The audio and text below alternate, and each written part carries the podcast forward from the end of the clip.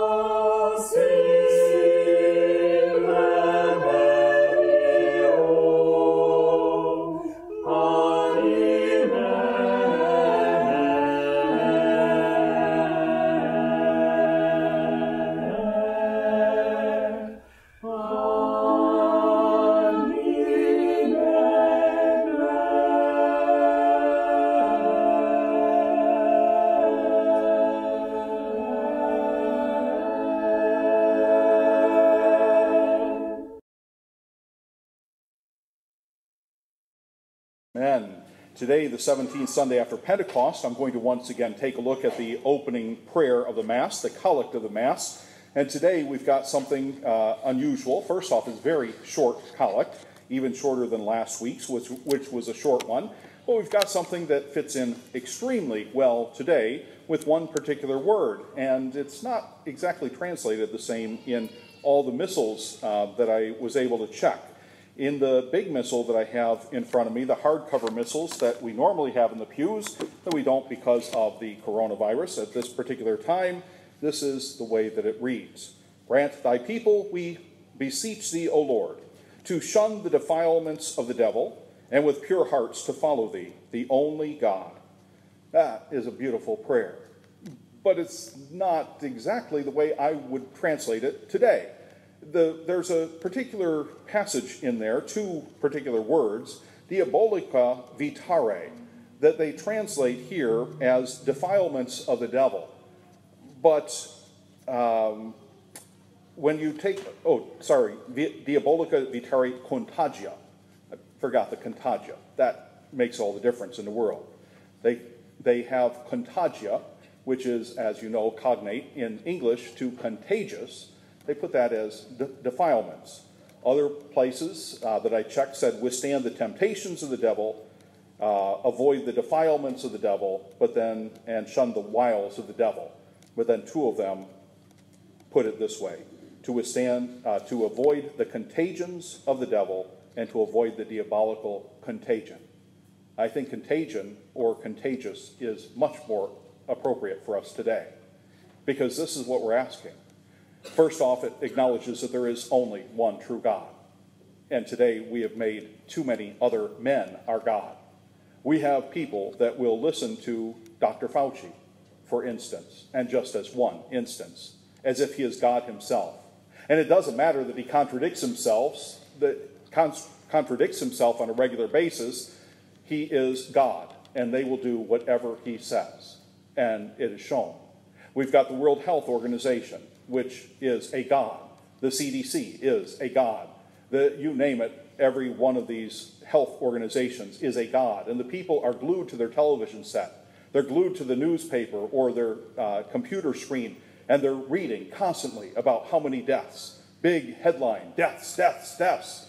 But they don't put anything in context whatsoever, like, for instance, how many deaths there were by car accident today, or yesterday, or the last week there's all this stuff about a contagion that's in this world. And we are so absolutely petrified of this one particular contagion that the people who are telling us how to avoid the contagion are gods themselves. And we will do anything they want, no matter how damaging it is to our very beings.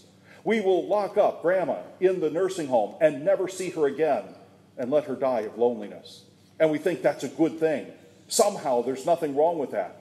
We will make sure that nobody gets the last rites in a hospital because it is a horrible thing that a priest should go in and perhaps bring a disease, a virus, to somebody who is going to die of something else anyway. Oh, what a horrible thing that is. And of course, we don't even care whether the priest has the contagion in order to bring it in to give that contagion to the person who's going to die anyway. We don't care because none of the men or organizations that I mentioned give a hoot about people's souls. They are worried about a virus, a contagion here in this world. And you would think that the church would be standing up and saying there's something a lot worse than a contagion out there. But the church has not been willing to do that. By and large, the church members, the members of the hierarchy, and certainly the people following them have all been petrified to a place where they are impotent. They can do nothing. They're paralyzed. They are so filled with fear. Of what? Of dying. And yet, what do they do? While they're filled with fear, mankind, in its fallen human nature, when they've got a false God, when they're afraid of death in this world, when they're told to lock up, when they're told to avoid social con- contact, what do we do? We turn to false social contacts. We turn to false gods. We turn to the devil himself. I want you to think about what we've been going through and then take a look at the contagion, not of a virus, but the contagion of the devil, as we're asking in this opening prayer to be done with it. How many men, how many women, how many, God help them, little children, have become addicted or more so to immorality because they've been locked in their room with a computer or a television set. The devil has gotten into their very houses. They're so enthralled with this demonic contagion of pornography that they won't even call it that because they can find it on Netflix or Hulu or HBO. And certainly it's got to be okay if it's on those. They're not looking in something dark and hidden. They're looking at what everybody else is looking at, what everybody else is paying for. And then they start acting on their own because they're missing human contact. They fake it with themselves. This is a demonic, diabolical contagion that is going through this entire country, perhaps through the entire world. And we don't care. We're being, infor- we're being uh, encouraged. And because we put these men up as false gods, we've bowed down to them. We've been encouraged to get into this situation where we don't do anything right and we do everything evil. How many people have not been to church? I know it's none of you because I'm talking to you right now face to face, but how many people have not been to church for six months now?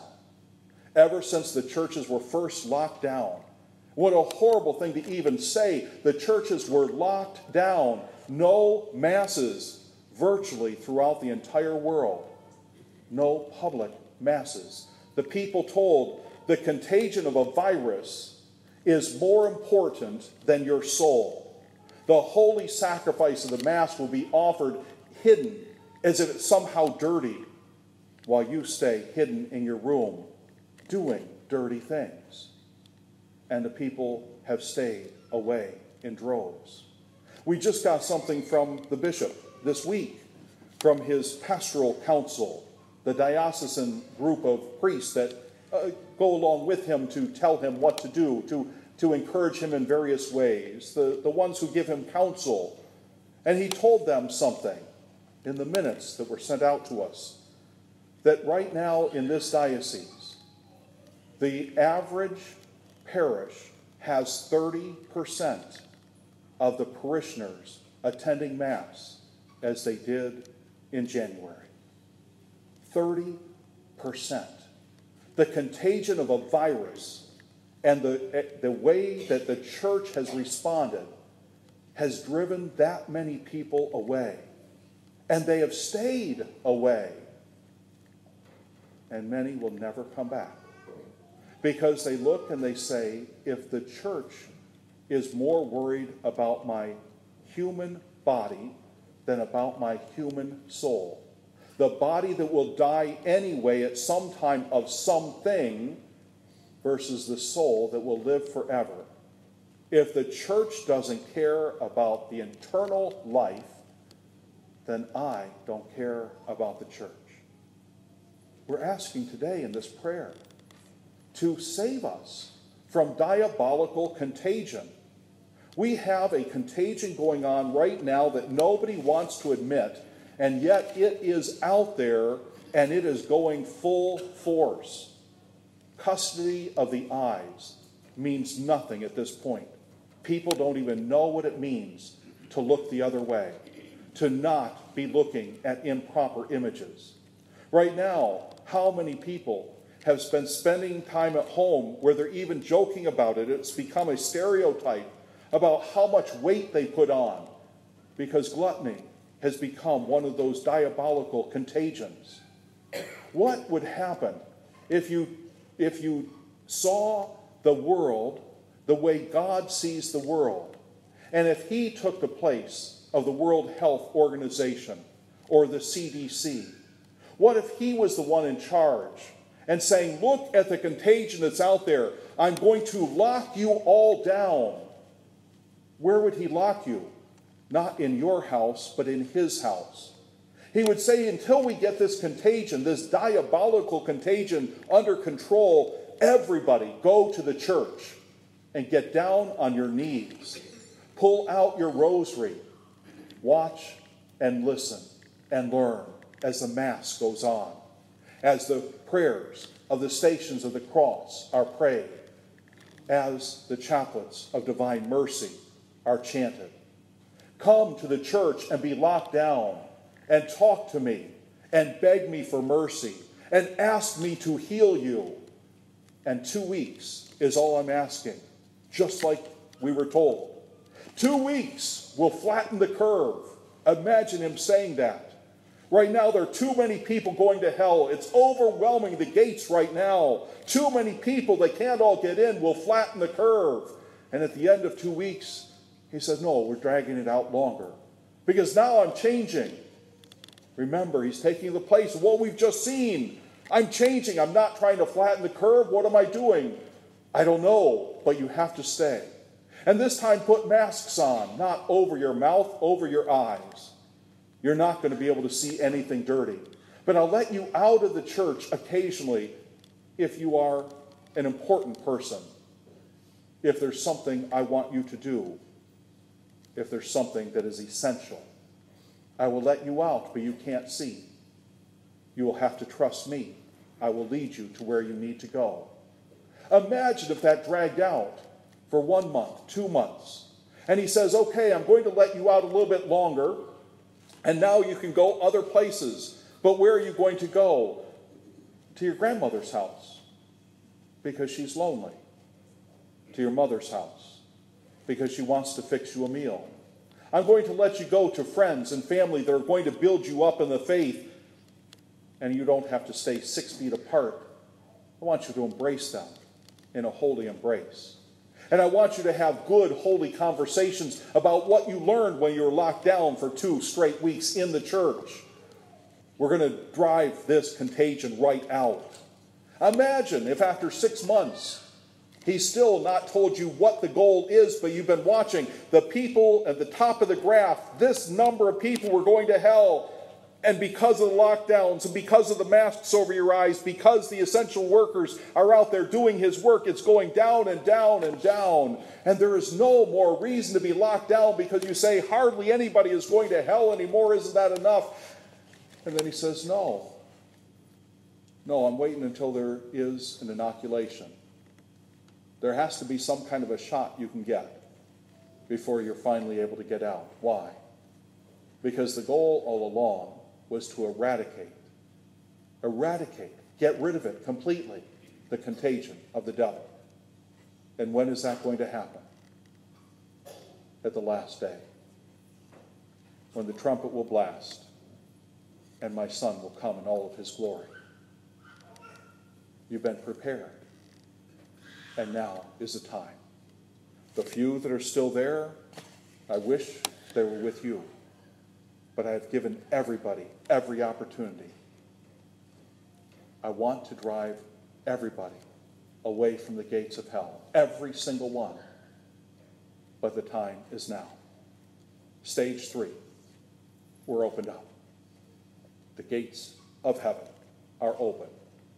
The seals of the book of Revelation have been opened and the books read. The horsemen have gone throughout the world, and the trumpet is blasting. It is time for judgment. Can you imagine what your reaction would have been? You, who are here at Mass right now, if the church had told you, God said, lock yourself in the church for two weeks. Would you have done what the government told you to do? Lock yourself in your house for two weeks? Would you have followed any of the rules of God as I just described them? As all I was doing is describing the government rules. Would you have followed? And you are the holy ones. We rebel so often against God. And we do not rebel against evil when it's government evil, when it's society evil. We make excuses for the contagion of the devil, and yet we run in fear from a contagion that's going to affect only our body. Oh, if only we would realize the difference between these two contagions and the importance of driving out the demonic contagion rather than the virus contagion. If only we would put as much effort into trying to be holy as we have been recently into trying to be healthy. If only we would spend more time with God instead of away from Him. What a difference it would make. Today, this prayer grant thy people, we beseech thee, O Lord, to shun the defilements of the devil, or to withstand the temptations of the devil, or to avoid all the contagions of the devil. Grant us that grace, and with pure hearts to follow thee, the only God who is your God? And which contagion are you more afraid of? And which one have you done? Which, which things have you done in order to be healthy enough to withstand those contagions? I am not saying that you should go out and get the coronavirus. But I'm saying that any step you have made to avoid it, if you have not made the same steps to avoid hell, you are in trouble when Judgment Day comes. We need to get our priorities straight. There is only one God, and it is not the CDC. In the name of the Father, and of the Son, and of the Holy Ghost. Amen.